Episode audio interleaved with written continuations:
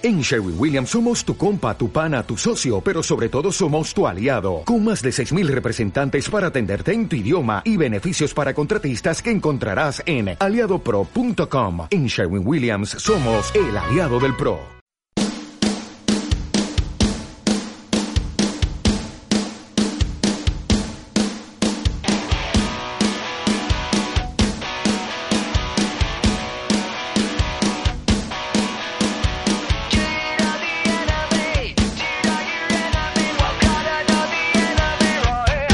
Hola a todos, bienvenidos a Más allá del fútbol, el programa que habla de todos los deportes menos el fútbol. Aquí damos voz a todas esas disciplinas que no reciben la difusión que merecen en otros medios de comunicación.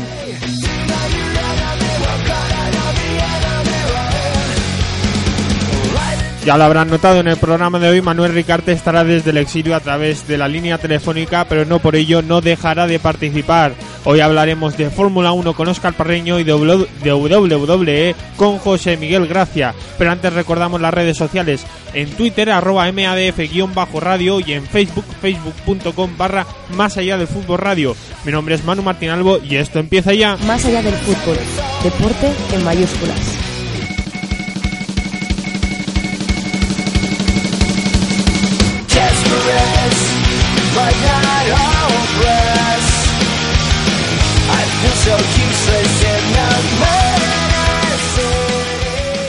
Momento ahora de saludar en Más allá del fútbol a José Miguel Gracia, que nos trae todas las novedades de la WWE. Muy buenas. Muy buenas, Manuel. Si te parece, vamos a comenzar hablando de Raw y de Roman Reigns, que hace un reto abierto por el campeonato intercontinental. Sí, comentábamos la semana pasada que existía la posibilidad de que Roman Reigns hiciera esto que ya han hecho otros luchadores como John Cena, por ejemplo, durante su reinado con el campeonato de los Estados Unidos. Y se, había estado hablando mucho toda esta semana sobre quiénes podían ser los, los primeros contrincantes en este reto abierto. Se hablaba de, de Finn Balor, de Jason Jordan, pero finalmente saltó la, la sorpresa, básicamente porque creo que poca gente lo esperaba y fue el Ayas el que aceptó este reto abierto y, retó, valga la redundancia, a Roman Reigns por el por el campeonato intercontinental en un combate en el que la verdad es que el Ayas mm, luchó bastante bien, tuvo alguna que otra opción, pero finalmente Roman Reigns se, se impuso con autoridad y consiguió mantener ese campeonato intercontinental al menos durante una semana más. Ricarte, ¿algo que comentar respecto a esta noticia de Roman Reigns?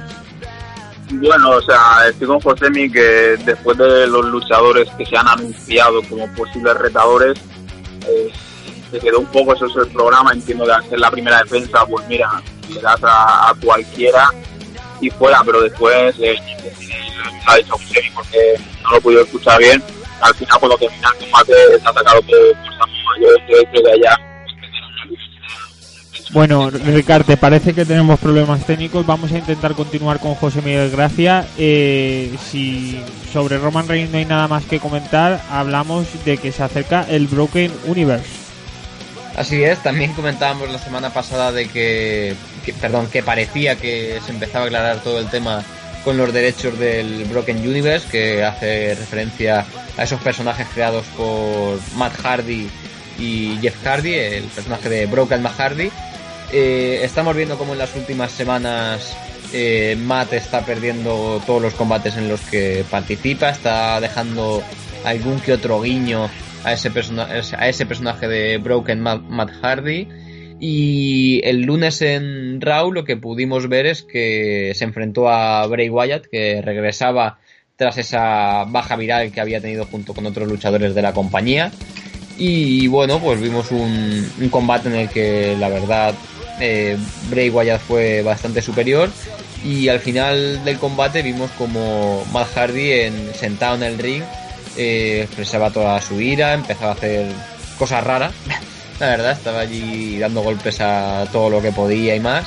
Y es otra seña de que el Broken Universe se, se aproxima, le ha venido bien en, en cierto modo la lesión de Jeff Hardy porque puede dar ese punto individual de, Hardy que es idóneo para comenzar a introducir el Broken Universe y veremos pero todo apunta, o sea, yo pienso que, que todo va a acabar desencadenando en, en WrestleMania. Estamos muy cerca de que empiece el Road to WrestleMania y a raíz de las últimas declaraciones de Jeff en las que decía que, que podría estar en WrestleMania, que su objetivo es estar en, en el mayor evento de la compañía, yo no ver- vería nada descabellado que los Hardys eh, empezaran el Broken Universe o lo explotaran en, en WrestleMania. Pues eh, si te parece, continuamos hablando de las novedades de la WWE. eh, destacando que las chicas de NXT continúan sembrando el caos, en concreto Sasha y, Aku- y Asuka.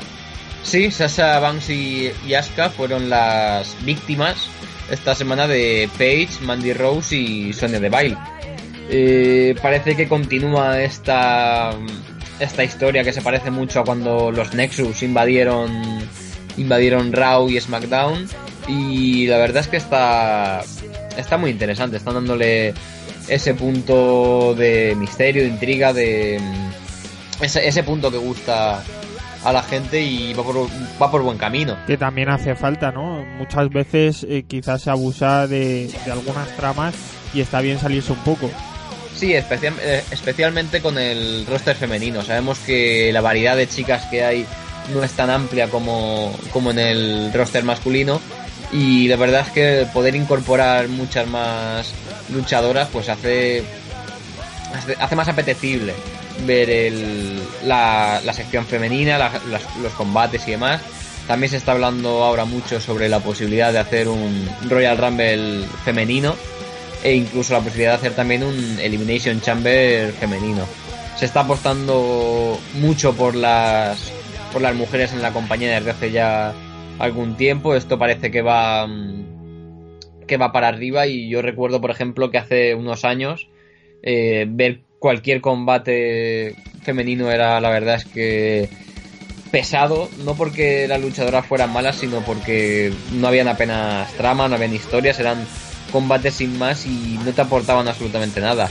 Ahora ya llevamos un, un tiempo desde la irrupción de luchadoras como Charlotte Flair, Alexa Bliss, Bailey. Eh, es otro otro ambiente, otro ambiente, otro rollo y la verdad es que muchos combates no tienen mm, nada que envidiar al, a los del roster masculino, incluso te diría que, que muchos de ellos son, son bastante mejores y se habla mucho, por ejemplo, Charlotte Flair siempre ha dicho que ella sueña con ser el evento estelar en, en WrestleMania. Es complicado, sobre todo porque, por ejemplo, para este año ya está totalmente descartando porque el plan de la compañía es que Roman Reigns y Brock Lesnar luchen por el campeonato universal, pero en un futuro mm, nunca se sabe. O sea, de momento Y, y más, sí. eh, tal como venimos comentando las últimas semanas y que estás ampliando ahora, el, eh, la WWE está apostando por ese roster femenino, tanto en una categoría como en otra, y se nota. Yo creo que también es un poco de demanda del público, ¿no? Sí, por supuesto, porque al, al final el, el público no consumía el- las luchas femeninas no porque fueran malas ni muchísimo menos, sino porque las historias no acompañaban a ningún tipo de, de seguimiento. Ahora las historias se desarrollan, vemos cosas mucho más curradas, vemos por ejemplo el tema de Asuka que ha sido campeona en NXT durante un año y pico, 400 días si no recuerdo ahora mal. Eh, después vemos ahora esta trama de las chicas de NXT. También hemos tenido todo el conflicto entre Alexa Bliss, Mickey James y, y Nia Jax en SmackDown. Todo con lo de la rivalidad entre Charlotte y Natalia, el campeonato de Naomi. Se le está dando ese punto que, que interese y con gran variedad de, de historias. También hemos tenido, por ejemplo, el Money in the Bank femenino que también fue un grandísimo avance que lo pudimos disfrutar este año y que ganó Carmela. O sea, al final es eso, es intentar atraer al público. Creo que apostar por el roster femenino es muy acertado y creo que muy necesario también. Y también pudimos ver hace una semana o dos, o hace, unas semanas, pues uno de los primeros combates mixtos que hay, el que enfrentó a, eh, a Becky Lynch con, con el compañero de Carmela. Pues si te parece, eh, continuamos avanzando hablando sobre Raw y sobre esa victoria de Kane sobre Jason Jordan y un final que nadie se esperaba.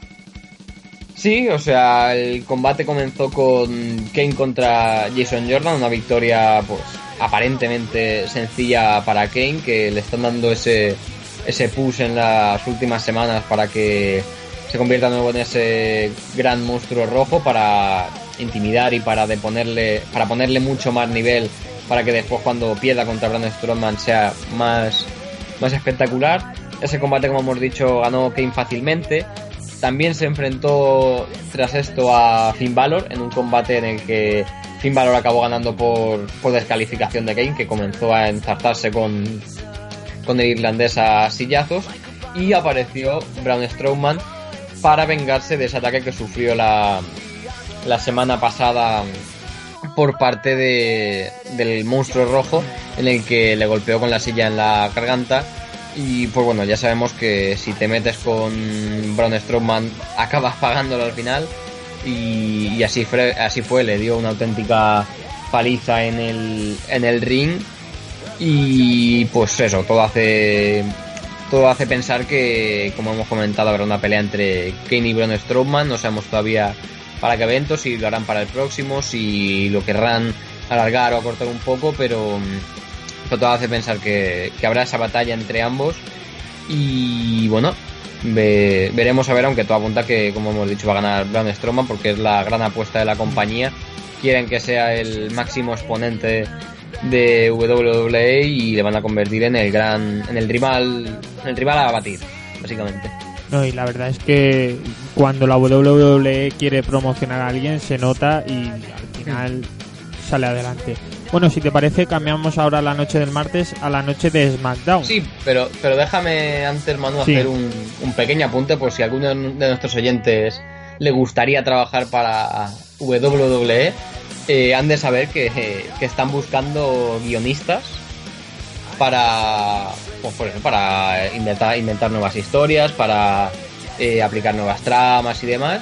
Y bueno, las únicas condiciones es tener un mínimo de 5 años de experiencia en el mundo de, la televisión, teatro, demás, en todo lo que tenga que ver con hacer guiones y eso, y vivir en, Nueva York. O sea, condiciones asumibles y que tú te podrías enfrentar perfectamente. Dos, dos requisitos que seguramente cumplan cualquiera de nuestros oyentes. Por supuesto. Vamos ahora sí a la noche del martes, a la noche de SmackDown. Pues bueno, Manu, la verdad es que bastantes frentes abiertos en, el show azul. El evento comenzó con Shane McMahon hablando con Daniel Bryan sobre la situación de Kevin Owens y Sami Zayn, porque ya sabemos que desde esa interrupción en Survivor Series que le costó la, la, de, la victoria a SmackDown, pues el, el hijo del señor Van Mahon tenía pensado despedirlos ambos, pero Daniel Bryan decía que era un error, dado que si hacía eso, eh, se irían inmediatamente a Raw y lo que haría pues sería darle dos grandes potencias de la compañía a la marca, a la marca rival. Visto esto, eh, se decidió que el evento estelar de la noche fuera una pelea sin descalificación entre Randy Orton y Kevin Owens, en la que Sami Zayn tenía prohibida la entrada en, esta, en este combate que, acabo de decir. Efectivamente se enfrentaron Kevin Owens y Randy Orton en un combate en el que pues la víbora dominó casi de principio a fin, fue bastante superior a Kevin Owens. También hay que tener en cuenta que tiene mucha más experiencia en este tipo de, combates. En toda su carrera Randy Orton eh, ha luchado muchas veces con esta estipulación. Y finalmente, eh, cuando el combate hacía pensar que Randy Orton iba a ganarlo, apareció Sami, Sami Zayn, intervino en el combate con una, una silla de metal y golpeó a Randy Orton unas cuantas veces y pues, provocó que al final Kevin Owens pudiera llevarse la victoria en, en este combate y veremos qué pasa la semana pasada con, con la situación de Kevin Owens y Sami Zayn tras la intervención de, del segundo en el, en el combate. Siguiendo con el, con el show, eh, The New Day derrotaron a Shelton Benjamin y Chad Gable, que son serán los contendientes número uno del título por parejas que tienen ahora mismo los, los usos. La verdad es que fue un combate en el que The New Day dominó bastante, o sea, fue bastante superior al equipo formado por Shelton Benjamin y Chad Gable. Y me sorprendió un poco la victoria de, de New Day por, por el hecho de que, no sé, están poniendo como un nivel bastante bajo a los, a los contendientes por el título. Habrá que ver, aunque quedan algunas, algunas semanas para Clash of Champions, pero, pero la verdad es que fue un resultado un, tanto sorprendente. Por otro lado, los Blood John Brothers, el equipo formado por Eric Rowan y Luke Harper, tuvieron su segundo combate en SmackDown, un combate en el que se enfrentaban a los High Pros, a Zack Ryder y a Mojo Rawley. Y fue un combate en el que la verdad es que los John continúan arrasando, tal y como se vio ya en, en sus primeras semanas y demás. Y continúan de momento intratables. Al final del combate, Mojo Rawley enloqueció, por decirlo de, de alguna manera, y golpeó repetidas veces a Zack Ryder y bueno, parece que, que este ataque podría confirmar la desaparición de, de los Hype Bros, aunque ya sabemos que las últimas semanas, los últimos meses, habían tenido bastantes desavenencias entre, entre ellos mismos. O sea que era algo previsible que se esperaba y sinceramente yo creo que, que Mojo Rowley puede, puede dar algo más en el, en el en el, en el roster individual de cara a algún título y demás. Creo que puede ser más, más provechoso que como pareja de, de Zack la verdad.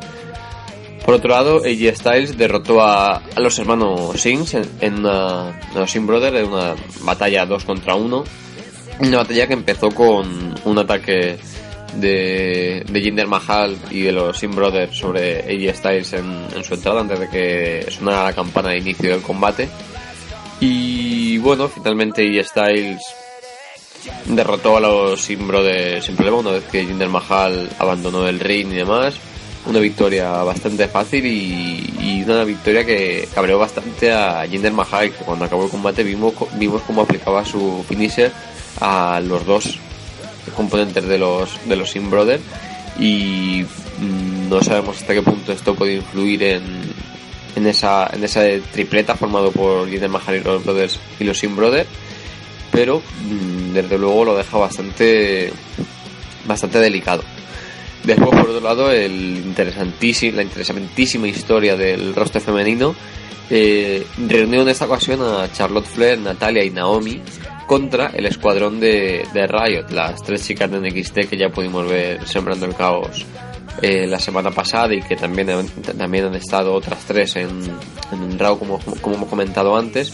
Pues bueno, en esta ocasión eh, las tres mejores chicas de, de SmackDown, o así más o menos como se veían ellas, decidieron unir fuerzas para enfrentarse a, las chicas de NXT y el resultado fue que el escuadrón de escuadrón Riot pues fue muy superior durante todo el combate consiguió dominarla. Tan solo Charlotte Flair parecía un poco más entera y, dando batalla pero finalmente las chicas las debutantes se llevaron el, el combate y pues bueno todo hace presagiar que en Clash of Champions tendremos alguna una pelea por equipos contra el Escuadrón Riot o algo así por el estilo, pero de momento muy interesante esta esta historia y de SmackDown un poco más, Manu. Y bueno, hasta aquí la WWE esta semana. Muchas gracias, Josemi. Gracias a ti, Manu.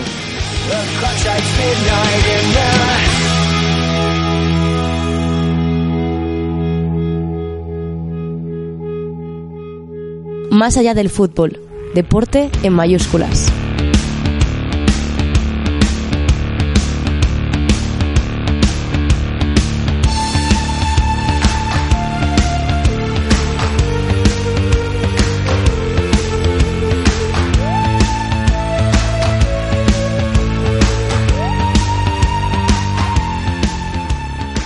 Y un miércoles más aquí en Más allá del fútbol vamos a hablar de el mundo del motor, el motor de las cuatro ruedas y para eso tenemos al otro lado de la línea del Skype a Oscar Parreño. Muy buenas.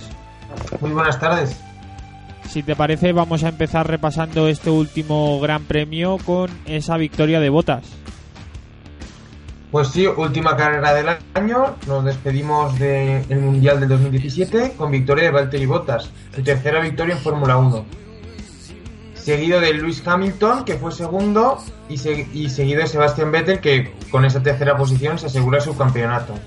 Cuarto fue Kimi Raikkonen, quinto Max Verstappen, sexto Nico Hulkenberg, gran posición del piloto de Renault, que hablaremos más a continuación. Séptimo Sergio Pérez. Octavo Esteban Ocon. Noveno Fernando Alonso, que volvió a estar en los puntos. Y décimo Felipe Massa, que puntúa en, la última, en su última carrera en Fórmula 1. ¿Algo que comentar, Ricarte? Bueno, yo creo que yo tuve la sensación al menos de que Hamilton no estuvo fuerte en la salida, que dejó irse a botas y luego creo que si Hamilton en carrera hubiera apretado un poco más, Botas es un piloto que le pueden los nervios. Sí que es verdad que las sí que es verdad que las últimas, no sé, tres o cuatro vueltas empezó a marcar un ritmo endiablado, pero creo que Hamilton estuvo tranquilo e incluso yo diría que dejó ganar a Botas. Opino lo mismo, exactamente iba a comentar eso mismo. Yo creo que Hamilton no quiso ganar, Realmente no tenía esa ambición que normalmente siempre tiene. Digamos que en parte Bottas lo tuvo muy fácil con este Hamilton. Sí, pero muy fácil. Y bueno, de, de la carrera hay algo más a destacar. La carrera fue bastante soporífera. Abandono de Carlos Sainz por las famosas tuercas de Renault, que se ve que cada vez que hay un piloto español no sé qué pasa, que vuelven a aparecer esas tuercas que fallan. Y luego Nico Hulkenberg con la sexta posición sí que salvó a Renault. Remontada de Renault, que se hace unos, unos semanas estaba en octava posición. Ha conseguido adelantar a Haas y a Toro Rosso y se coloca en sexta posición. Sí, yo creo que al final buen cambio el de Sainz, pero creo que solo puntuó, si no corrígeme Oscar, creo que solo puntuó en la primera carrera que disputó. Entonces creo que... Bastantes abandonos de Renault. Tampoco está. Parece que el coche ha estado bastante bien al final de temporada. O sea, realmente ha estado. Ha llegado a estar en esta última carrera por delante de los Force India.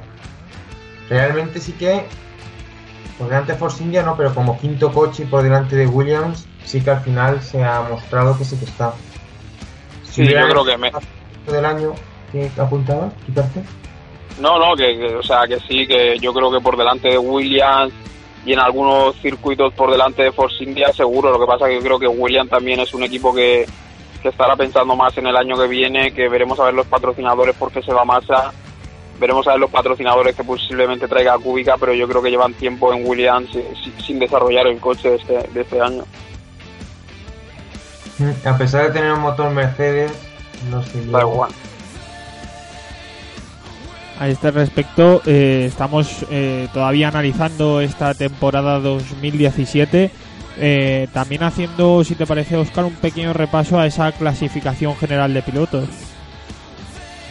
Sí, clasificación de pilotos que ha ganado con el Mundial Luis Hamilton, 363 puntos, casi 50 puntos más que Sebastian Vettel con 317, detrás Bottas con 305, ya luego un salto de, de, calidad, digamos, Kimi Raikkonen en cuarta posición, 5 puntos por delante de Daniel Ricciardo, que abandonó y no pudo defender esa cuarta posición, sexto más Verstappen, por una temporada marcada por grandes abandonos al principio de temporada.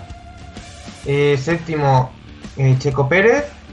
Octavo, como gran debutante en, un año completo, Esteban Ocon. Noveno, Carlos Sainz, muy buen año del piloto español.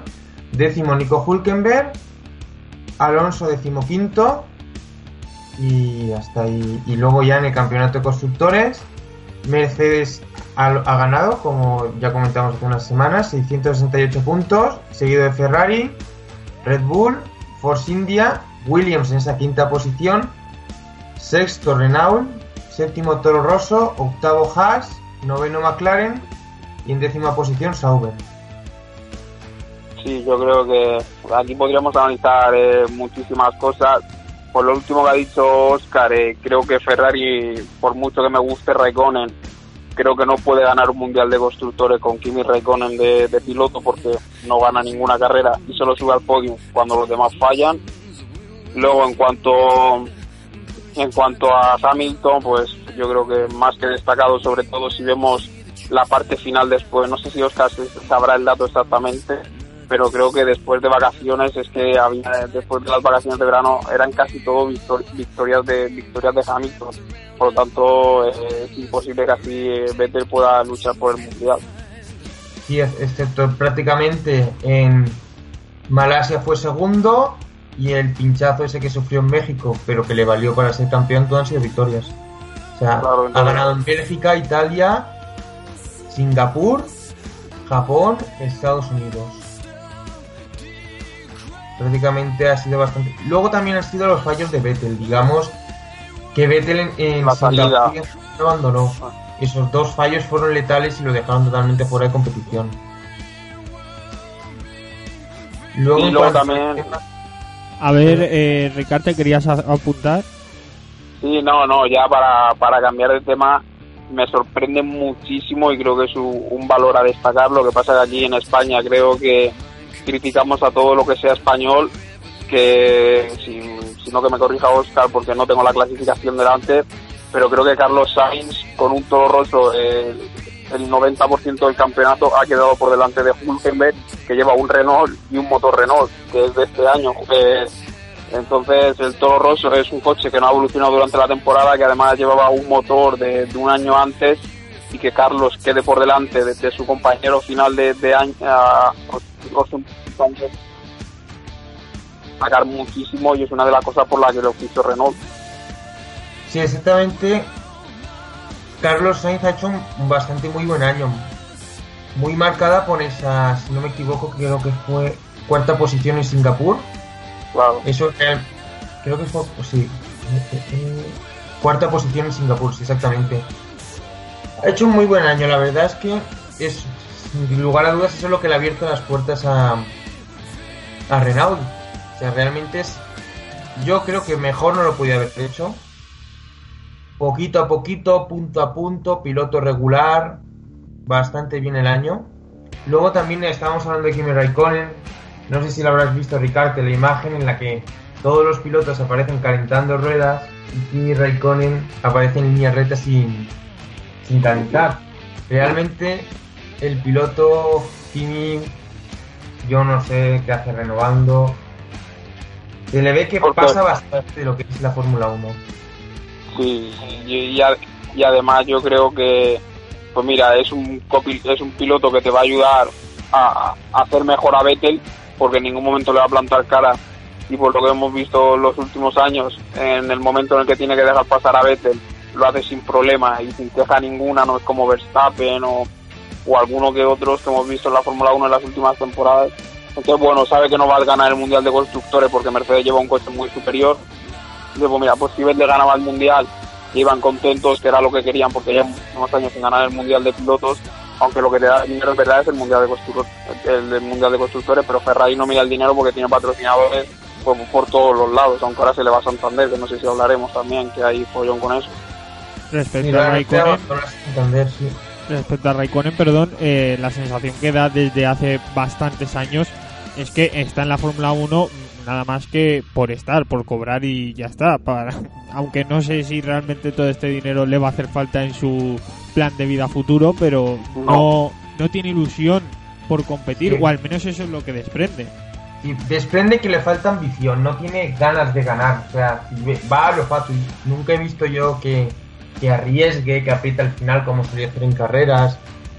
Realmente parece que pasa, sube el coche, hace el gran esfuerzo físico que es también hacer una carrera de dos horas, pero realmente no se esfuerza más por, por lograr. No tiene esa implicación.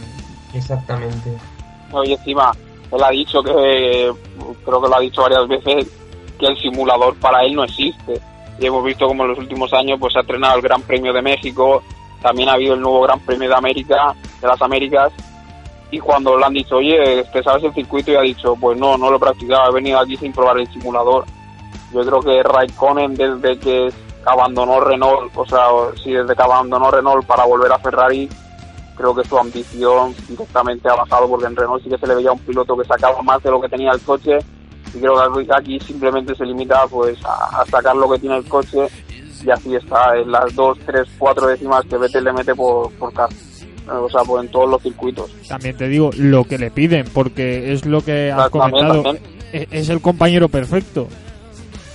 Sí. Sí. O sea, yo me digo, o sea, yo soy de Raikkonen y claro, y me molesta que Raikkonen haga esto, pero si en Ferrari están contentos con que haga un cuarto puesto y que si Vettel lo tiene que adelantar, se deja adelantar, oye, pues entonces va a renovar, como dice Oscar, que antes ha dicho que no sabe por qué lo renueva. Pues si el objetivo de Ferrari es que le haga el trabajo más fácil a, a Vettel, que los libres o en los, en los libres en la pretemporada o en los entrenamientos de pretemporada que hay en mitad de la, de la, de la temporada no se suba y que ya va- Ferrari vaya probando a las jóvenes a las jóvenes promesas, pues Ferrari estará encantado y lo renovará este año y al año que viene si ninguno de sus pilotos que a lo mejor coloca por algún equipo como Sauber o, o alguno de estos o Haas, pues si ninguno de esos destaca, pues renovarán otro año a Hamilton, a, a Raikkonen, perdón, porque va a cumplir las expectativas, va a quedar cuarto, quinto, pues de vez en cuando hará podium y ayudará a Vettel. Hay que apuntar que también ya lo hizo en su momento Ferrari con Massa. Ahí está. Parece que no quiere mucho gallo en el gallinero, parece que solo quiere No, uno claro. y es- Es que- parece que sigue esa onda. La Fórmula 1 desde yo creo ese encontronazo de en McLaren por aquel entonces de Hamilton y Alonso eh, ha sabido más o menos equilibrar los equipos para que no vuelva a pasar Sí, más o menos yo desequilibrios así no veo ninguno. Realmente sí que había, McLaren sí que tuvo un año con Jenson Button, con Lewis Hamilton, que no fue mayores, fue No, pero más, yo, o sea, yo sé a qué te refieres, pero sí, sí que es verdad que hubo ese enfrentamiento, pero yo creo que estaba clara la, la, la dirección que había marcado Ron Dennis.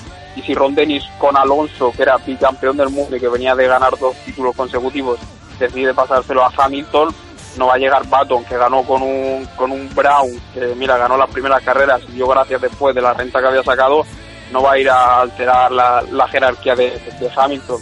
Yo lo único que recuerdo así, ahora que estamos hablando de los últimos años, pues a lo mejor hace un par de años, cuando en una carrera Hamilton y creo que fue en Barcelona, Hamilton y Rosberg se chocaron en la primera curva, si no recuerdo mal, o en la segunda Sí, curva. Primera curva.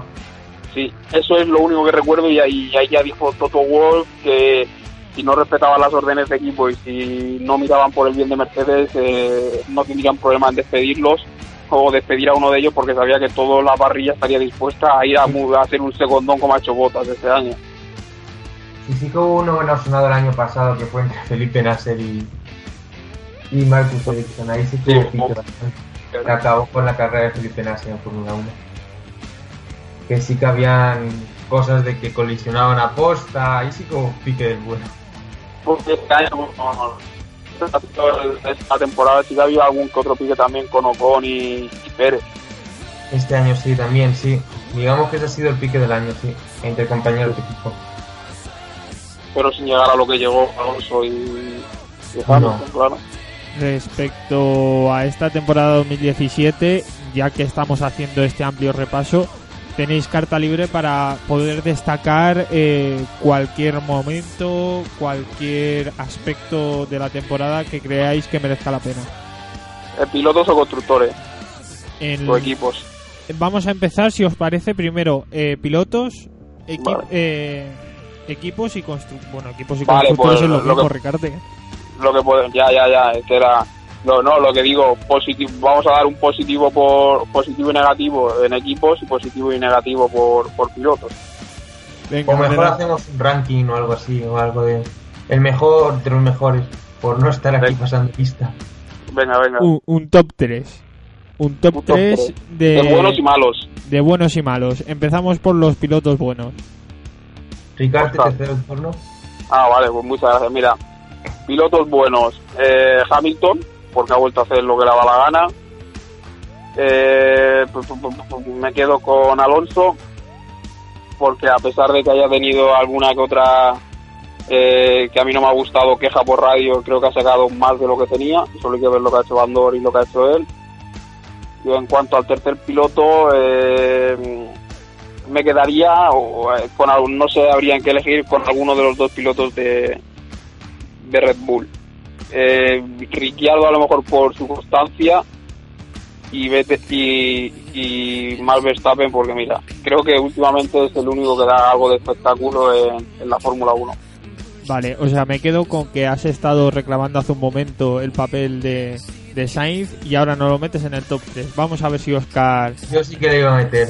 Yo sí que mi apuesta va a ser por jóvenes pilotos y voy a apostar por Verstappen, Ocon y Sainz.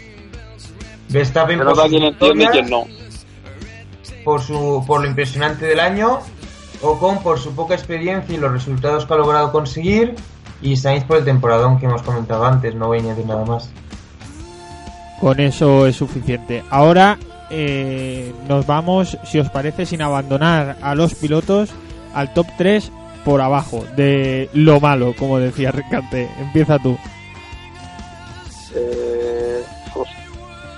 pues mira, me quedo. O sea, top 3 malos de, de equipos Ferrari. No, no, de otro- pilotos, de pilotos. Ah, de pilotos.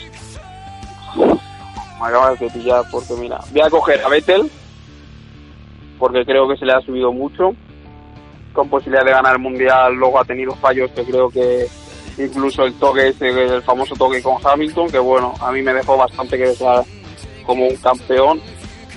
Eh, pues no sabría ahora más que decir. Que diga Oscar al menos los suyos, a ver si a él se le ocurre A ver si más. te puedes copiar de él. Oscar. Te vas a copiar bastante. Empezamos con Ericsson, cuarto año en Fórmula 1, cuarto año inadvertido. Continuamos con Palmer, que lo dejaron a- que prácticamente ya se le dejaron fuera. Y luego yo añadiría quizá uf, entre que seguramente a Kvyat no, porque realmente creo que fue un producto de Red Bull. Metería quizá a Magnussen por sus continuos piques, con sus polémicas, sus toques y su poco juego limpio en pista. Ricarte, eh, has tenido unos Sí. minutos para sopesarlo. A ver ahora. Yo cogería uno que ha dicho Oscar, que es Palmer, porque con el mo- con el coche que tenía Es difícil, creo que ha dicho eh, algo relacionado con las órdenes de equipo. A ver, prueba ahora porque la llamada nos está fallando un poco. no, he Ahora. dicho que es, es difícil hacerlo peor de lo que lo hizo Palmer. Eh, vale. Y luego el último yo me quedaría en verde con Ericsson, me quedaría con su compañero de equipo que es Berline, porque es un prote- es un protegido de Mercedes y Bottas fallaba, él en teoría era la alternativa para sustituir a o ser el compañero de, de Hamilton y creo que no ha demostrado absolutamente nada en, en Sauber. Yo ahí discrepo, pero bueno, no sé si puedo entrar a... Entra, entra. Hombre, comparado con que Ericsson no ha logrado puntuar este año y Berline ha logrado con ese Sauber el peor coche con diferencia, ha logrado puntuar dos veces. A mí sí que me ha parecido un muy buen año de Berline. Realmente para lo que tiene, yo creo que ha sabido salvar el bulto. Y entre Berline y Ericsson, yo espero que el año que viene continúe Berline. Y sí, Ericsson sí. se vaya un poco a Bahamas o a algún sitio por ahí. Pero es que yo a, a Ericsson no lo consideraba ni piloto de Fórmula 1 porque no sé qué hace ahí. Bueno, Yo esta- preguntándome lo mismo bastante también. Con estas durísimas declaraciones eh, vamos a continuar ahora. Es- me da miedo preguntar por, por los equipos, pero vamos a empezar por los buenos. Bueno, Eh, que empiece Oscar, que para eso es el que tiene criterio, ¿no? Creo Sí, que sí, que es nuestro experto en Fórmula 1, para eso lo traemos. Gracias, Ricarte. Bueno, en cuanto a equipos, Mercedes, por lo evidente, coche ganador. Luego ya añadiría quizá por India, poquito a poquito se han metido en el top 4 constructores. Uf, y luego ya... uf, Aquí difícil. como hay menos, si queréis, eh, lo dejamos en dos. Sí, pues sí hay que coger dos, Mercedes y Force India. Ricarte, No, yo me sumo a lo que él ha dicho porque creo que al principio de temporada Mercedes parecía que Ferrari le podía plantar algo de cara y creo que si simplemente introduciendo algún par que, que otra de, de mejoras ha sabido eh, volver a ser lo que era. Force India porque está demostrando que después de muchos años pues a lo mejor es el equipo alternativo a, a los tres grandes. Y en cuanto a tercer equipo, pues mira, yo te voy a dar uno que es Red Bull porque creo que empezó muy mal. Eh, Christian Horner incluso le ha reconocido que se equivocaron haciendo el chasis. Entonces creo que si tuviera un motor mejor hubiera, yo creo que incluso hubiera quedado por delante de, de Ferrari en el mundial. Sí, quizá yo esperaba un poco más de Red Bull. Sí, al principio sí. Ha, ha logrado mejorar, lo que pasa es que en los últimos abandonos en motores les- le ha costado bastante. Por eso, como nos centramos en equipos, yo me centro en el equipo Red Bull, que creo que tiene un coche ganador, le falta el motor. Veremos a ver al, al año que viene. Luego, si quieres, también hacemos un, un ranking por, por, por motorización. Y está claro cuál va a ser el mejor y el peor. Hombre. No sé si te falta El, decirlo. el mejor y el peor. Hombre, eh, lo veo muy evidente, pero Ricarte, si tienes ganas, adelante.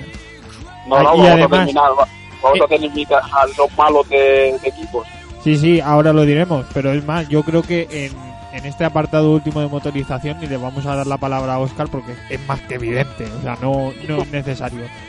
Eh, mo- eh, equipos, el peor o los peores, aquí ya en cuanto a cantidad los que queráis.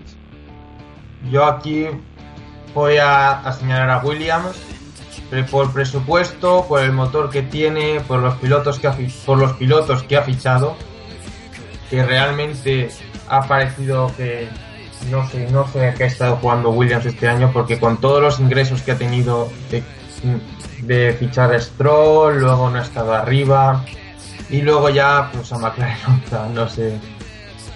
No, no, no creo que haga falta que lo explique. Tercer año de proyecto, tercer año de, fracaso absoluto, novenos. O sea, no han podido luchar ni con Haas. Año desastroso. Yo aquí pues, totalmente de acuerdo con Oscar, pero voy a decir los nuevos de Ferrari, porque me parece que lleva nada,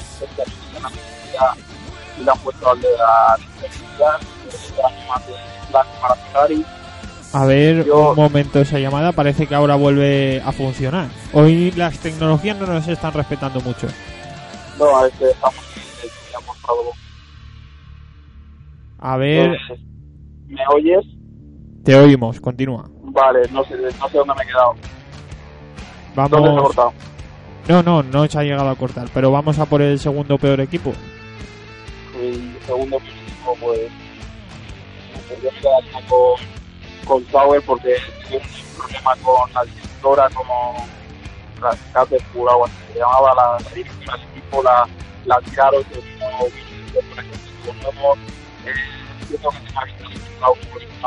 Vale, parece que en cuanto a este equipo es por los cambios en la dirección, me ha parecido intuir. Vamos a intentar recuperar esa llamada. Mientras tanto, Oscar, si te parece, vamos a esas motorizaciones que ha, ha pedido Ricarte, pero que vamos, son más que obvias. Mejor motor Mercedes, peor motor Honda. Ahí lo dejo. No. Ya, pondríamos segundo motor Ferrari y tercer motor Renault. Creo que Ricardo aquí estaría bastante de acuerdo. Sí, Ricarte, a ver si ahora Sí, te podemos ¿me escuchar mejor. Sí, Se me- Vale, sí, que iba a decir en cuanto a. Me faltaba. Yo iba a hacer un top 3, porque para eso lo he elegido yo. De peores equipos también os he dicho, por si no sé, eso era Ferrari, Sauber y el tercero era Toro Rosso, porque es otro de los equipos que no entiendo por en Fórmula 1, porque no evoluciona nada. Y en cuanto a la motorización, pues sí, estoy de acuerdo con Oscar, aunque creo que ya si ya damos paso al siguiente tema que tenemos, creo que el mejor es Ferrari, el mejor es Mercedes, el peor es Honda, pero creo que Honda año que viene eh, dará que hablar. precisamente. Año que viene, temporada 2018. Eh, ¿Qué cambios puede haber en cuanto vamos a empezar primero repasando esos movimientos? Eh, había un titular que Ricarte quería decir aquí a toda costa y es que Honda, eh, o sea, perdón, que McLaren se equivoca al dejar a Honda y yo no sé si Oscar estará de acuerdo o no. Pero Yo quiero lanzo- escucharlo de, su- de sus palabras, por si el año que viene hay que marcar ese audio. Sí, Hay que volver. vamos, vamos a procurar que esté en vacío, vamos a bajar la música y vamos a para recortar este audio. Ricarte, todo tuyo. Hostia, qué presión, ¿no? Madre mía. No, pero yo te explico, ¿vale? Primer año no había ni rendimiento ni, ni absolutamente nada. El segundo año hubo algo de rendimiento, pero no seguía sin haber fiabilidad. este año decidieron cambiar el, la configuración de motor, el diseño del motor parecerse más a los motores Mercedes. Al principio de año es que volvieron como a peor que el primero, o sea, no había absolutamente nada. Pero creo que este último año, o sea, esta última parte de la temporada, creo que ha habido rendimiento, aunque considero que el motor ha estado capado, porque solo hay que recordar las palabras que le dijo un ingeniero de Alonso en las últimas puedes utilizar el, botón GP no sé qué o el motor el mapa de motor GP no sé qué que se supone que es el que da más potencia que no la ha podido utilizar en los tres años que tiene entonces creo que si Honda consigue la fiabilidad que necesita y esa fiabilidad se le permite simplemente meterle un poco más de caballos al motor, que es lo que hacía que el motor se rompiera, por eso lo llevan capado. Creo que Toro Rosso el año que viene dará la sorpresa y luego en 2019 pasará eh, Red Bull a tener motores motores Honda y creo que ganará bastante o, ganarán bastantes más carreras que las de este año.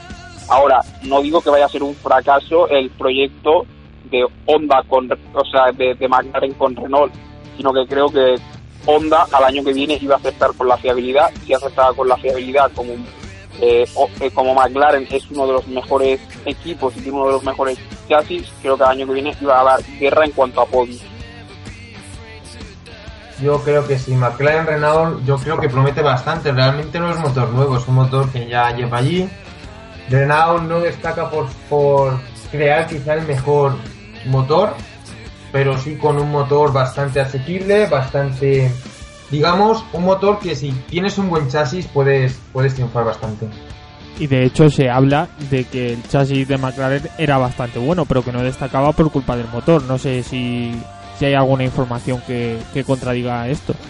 Y luego, luego temas de, de filosofías de trabajo que tan importantes son. Realmente lo que nunca llegó a encajar fue la filosofía de Honda a la hora de trabajar el motor y luego una filosofía más inglesa, más europea a la hora de trabajar el coche. Realmente hubo muchos problemas de, acople, muchos problemas de coordinación de trabajo. Yo creo que esto con Renault no va a pasar y una cosa que parece tanta tontería sí que puede ser lo que pueda marcar la diferencia entre que un proyecto sea exitoso o sea un fracaso. Bueno, o sea, estoy totalmente de acuerdo, pero si recordamos las palabras de por qué dejaron Mercedes era queremos un motor que sea superior a Mercedes para poder ganar. Creo que Honda puede llegar, no sé cuánto va a tardar. Siempre, bueno, o los expertos siempre han dicho que un motor, o sea, para ser un coche ganador o un motor ganador se necesita cinco años. Honda va por el cuarto la temporada que viene. Habrá que darle tiempo, pero es que no creo que el motor Renault esté ni por delante de Ferrari ni por delante de Mercedes. Entonces, sí, vale, irá mejor McLaren porque adelantará Honda, adelantará Force India, adelantará Williams, pero que se va a quedar detrás de, Red Bull, porque no creo que el chasis de, de, McLaren sea mejor que el de Red Bull. Claro, es que aquí estamos ante un problema y es que la gente que es eh, muy dada los aficionados pasos, no los expertos, son muy dados a enseguida empezar a decir ya se ha vuelto a equivocar, ya eh, han vuelto a elegir mal. Claro, hay que ver de dónde se parte y de que no es un motor nuevo, como estáis diciendo. Se parte de una situación un poco crítica de desconfianza. Yo creo que el paso era más que necesario. Ya partimos de una situación en que a Alonso se le ve bastante quemado con la relación con Honda. hay que recordar que se va con Toyota al WEC. Una relación dura también de McLaren, mucha pérdida de patrocinadores, problemas de sostenibilidad del equipo, marchas de cargos importantes del equipo. Realmente, fuera mejor o fuera peor, yo creo que esa, digamos que era una relación tóxica. O sea, realmente el año que viene, yo creo que con Honda iría peor. Y aunque al año siguiente, ya en 2019, fuera mejor, creo que no se podría permitir Honda otro año así. McLaren, perdona, otro año así. Sí, o sea, estoy de acuerdo con Oscar, pero para mí, ¿eh? y no es, no, no es criticar a Alonso, creo que si Alonso no hubiera estado en McLaren, Honda hubiera seguido McLaren. O sea, entiendo que Alonso pues, es un piloto top, es el número uno, tiene que ganar, lleva tres años aguantándose muchas cosas que yo creo que nunca sabremos las cosas que, que se ha guardado o que se ha callado Alonso. Pero es que cuando ficharon a, a esto, a Honda, era un proyecto para, sí, yo eh, he leído muchos titulares, me acuerdo uno de Ron Dennis el primer año, que era las primeras carreras, la- las, las iniciales primeras carreras era probar un, era, era probar el motor Honda, cuando llegasen en- a, a Barcelona era estar en los puntos, después en Italia eh, el podio y a final de año eh, ganar carreras. Eso era el titular que dejaba Ron Dennis el primer año con Honda. Hemos llegado al tercero y no ha habido podio. Pero creo que si no es porque Alonso está en el equipo y porque Alonso quiere ganar ya, eh, yo creo que McLaren hubiera seguido con Honda porque los millones que les da Honda no se los da ningún equipo. Y el año que viene el motor Renault no funciona por lo que sea, no van a tener el sustento de los 150 o 180 millones que se rumorean que está pagando que está pagando Honda McLaren. Pero eso que dices de Alonso yo creo que eh, está bastante claro, ¿no? Porque eh, se, ha, se ha estado comentando en muchos sitios el hecho de que se cambiaba porque si no Alonso no renovaba con McLaren. Claro, no, y también que- o por las que considero que el año que viene Alonso no va a estar luchando por el título y que a lo mejor pues si puede llegar a ganar es porque si Alonso tuviera la certeza de que el año que viene puede luchar por el título y que puede estar luchando todas las, todas las carreras por victorias, no se machaca lo que va a hacer en marzo para preparar las 24 horas de Mans. Lo hemos visto esta última semana. Estaban Abu Dhabi probando el, el MP1, eh, a, a los dos días estaba en España probando, luego se volvió a Abu Dhabi para coger los entrenamientos de Fórmula 1. O sea, ¿en crees que si alguien se ve con posibilidad de ganar el Mundial va a hacer lo que va a hacer Alonso, que va a correr las las horas de va a preparar las 24 horas de Le Mans, no sé si preparará también alguna que está por ahí de, de, de, de. Yo creo que si Alonso fuera consciente de que tiene posibilidades, estas cosas no las hace. Si os parece vamos a continuar con lo que vamos a ver esa temporada 2018 y ya hablando un poco de los cambios de reglamento, Oscar, eh, si alguno que nos puedas destacar por encima de otro que pueda ser importante en el desarrollo de, del mundial. Sí, principalmente la introducción del halo, el famoso halo, esa parte de protección para el cockpit que protege al piloto contra daños en o impactos como los de Jules Bianchi eh, que puedan provocar lesiones en, eh, en el casco y lesiones graves. Luego más en cuanto al reglamento, lo he estado mirando un poco por encima. Cambios de tolerancia, luego también muy importante la eliminación de la aleta de tiburón, esa aleta tan conocida. Se va a eliminar también en los diseños. Y luego ya más pequeños cambios como el peso, distribuciones de masa, que va el peso principalmente va a aumentar 5 kilos, pero poco poco cambio. Sin lugar a dudas, el cambio más importante y cual la gente se va a percatar más va a ser la introducción del halo, que va a ser bastante visual y ya veremos los problemas, quejas que da. Que va a dar y mucho. O sea, Sí, eh, bueno, mi opinión, si la queréis saber, va a ser un poco fuerte. y si es no la que- queremos saber también la vas a decir. Sí, igual, porque para eso soy el presentador o copresentador. Es que el Hoy halo en el es- exilio. Sí, hoy en el exilio. Eh, el halo es una basura para la Fórmula 1. Así de simple. Y no soy de los puristas de la Fórmula 1. Yo era de los que pre- prefería la cúpula cerrada. Uno de los motivos por los que se rumoreó todas estas cosas es por lo de Bianchi y por el impacto que tuvo Massa en, en, en Hungría hace un par de años que quedó inconsciente y tuvo un grave accidente.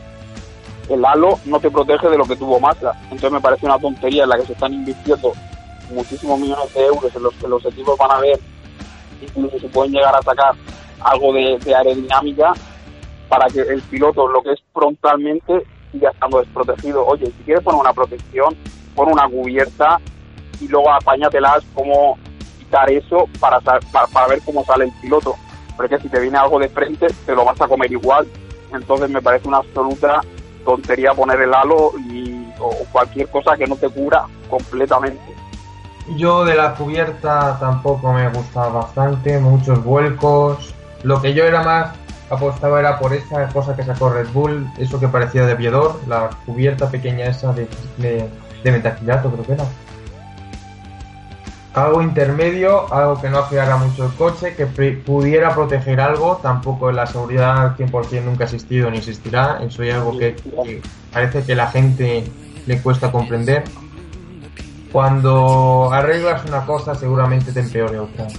Riesgo cero nunca existe. Por supuesto, y eso es algo con lo que luchan tanto en Fórmula 1 como en MotoGP como en muchos otros deportes, que al final se corre un riesgo muy grande. Chicos, si os parece, cerramos ya la temporada 2017. Bueno, perdón, perdón. Sí, sí. Que creo que se ha olvidado decir, no sé si Oscar eh, o a lo mejor que yo he equivocado, que creo que en los neumáticos sí que va a haber eh, algo de, diferencia con respecto a estos años, a estos años porque Pirelli va o hay o ha dicho que va a pues, intentar hacer neumáticos eh, que se desgasten más, porque ayer había un Sí, neumáticos que se desgasten más. Ricarte, volvemos a tener esos problemas con la llamada. A ver si Oscar nos puede adelantar algo de estos cambios. Sí, el problema es lo típico: nuevos neumáticos de Pirelli, nuevas gamas. Veremos a ver si funcionan mejor de lo que funcionan. Yo con los neumáticos soy bastante crítico. Realmente esa diferencia entre blandos y medios y blandos y duros yo nunca lo veo cuando un piloto es capaz de hacerse 30 o 40 vueltas con un super blando. Realmente yo no crearía nuevos compuestos, sino haría que realmente eso que llama super blando sea super blando y lo que sea duro sea duro. Esa es mi opinión. Y Ricarte, a ver si lo escuchamos ahora y escuchamos su opinión. ¿Vamos bien hoy? ¿Ahora? Sí, se oye. Sí, yo creo que Pirelli pues escarmentó, tuvo mala imagen en el Gran Premio de Silverstone hace un par de, un par de años en los que los neumáticos se degradaban, que simplemente reventaban sin ningún motivo. Entonces pues decidieron subir una gama de dureza. al blando lo llamaron super blando, aunque era un blando, al super duro lo llamaron cosas así raras que, que hace el Pirelli. Entonces creo que si lo que hacen es volver como estaban antes, que ahora el blando sea un super blando y haya algo de degradación, pues mira, habrá espectáculo en la Fórmula 1. Lo que no puede pasar es que ayer, pues la carrera del otro día, del domingo, un super blando, un ultra blando te aguante 40 carreras y la vuelta rápida sea de, botas en la penúltima vuelta. Entonces es una, una auténtica vergüenza, además de que yo no defiendo los campeonatos con, con monomarca creo que lo mejor es tener dos marcas, a lo mejor tres es, excesivo, pero es que es una vergüenza porque al final lo que hace es no dañar, lo que hace Pirelli es no dañar, no dañar su imagen, porque sabe que así nunca un neumático va a reventar, pero es que así no hay espectáculo ninguno. Sí, bueno. Luego también no hemos hablado un poco, el nuevo de la Fórmula 1. ¿Qué opináis? ¿Os gusta? ¿No os gusta? Yo, yo no lo he podido ver. ¿El qué? ¿El que ha dicho Oscar, que no te he oído? El nuevo logo de la Fórmula 1. No sé si os habéis dado cuenta que ha cambiado. Ahora es rojo. Ahora es rojo, son tres rayas mal puestas. Pero bueno. Bueno, eh... aquí una cosa muy Todo lo que se cambia, aunque sea mejor, que te guste más, que te guste menos, al final va a tener más críticos que, personas a favor. Por lo tanto, es una cosa que creo que los de Liberty Media lo habrán hecho con algún motivo de redes sociales o algo de eso para darle más, más, visibilidad. Luego, no se ve así que me gusta más porque todavía no han pero es que yo creo que la Fórmula 1 en verdad es que marcas o competiciones no necesitan luego, ¿sabes? Los dices de Fórmula 1, Hamilton, Alonso, Vettel, directamente ellos sabes lo que es la Fórmula 1, mover un coche y sabes lo que es la Fórmula 1. En la Fórmula E, la mayoría de gente, pues siempre le pongas el logo, le pongas piloto, no vas a ver lo que es.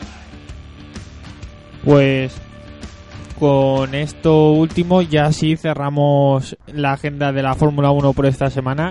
Tras este pequeño repaso de apenas unos 40 minutos, vamos a hablar ahora de los horarios de la Fórmula E. Sí, bueno, aquí la Fórmula E, eh, primera carrera de la temporada. Recordamos para los que no la siguen habitualmente que la Fórmula E es un campeonato que de una manera suple esa ausencia de, motor, de, monoplazas, ya que empieza cuando termina la Fórmula 1 y termina sobre abril, sobre abril creo que suele terminar. Eh, primera cita con dos carreras en Hong Kong. Teledeporte aún no ha confirmado sus horarios. Eurosport sí que lo ha hecho. La, será en diferido. La calificación del domingo será a las eh, eh, eh, a las 7 y la carrera a la, en sí que será en directo a partir de las 7 y 45. Perfecto, pues lo apuntamos y si acaso anuncia Teledeporte, pues también lo comentaremos por redes sociales para que todo el mundo pueda tener acceso. Oscar, muchas gracias y la semana que viene comentamos la Fórmula E. Hasta la semana que viene. Adiós.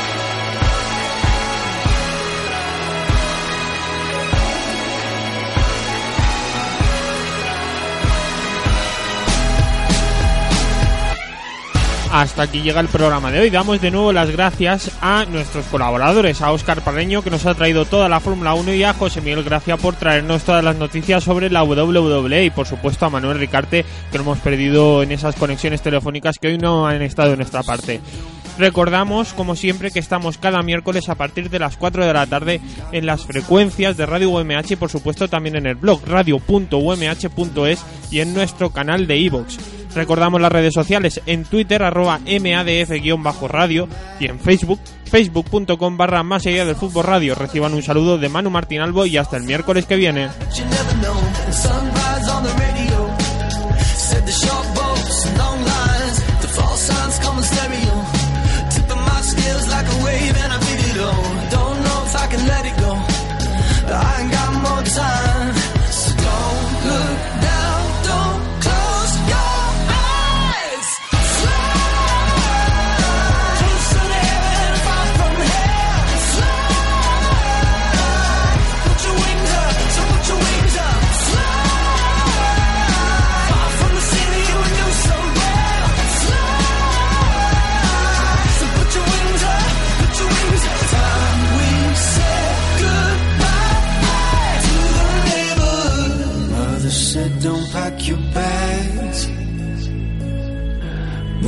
got no time for that. We'll switch our names up in our neighborhood. We'll make sure we don't attract. I saw signs on the video. I saw signs looking bad, but you never know. A sunrise on the radio said the short boats long lines. The false signs come in stereo, tipping my scales like a wave, and I feel it on. Don't know if I can let.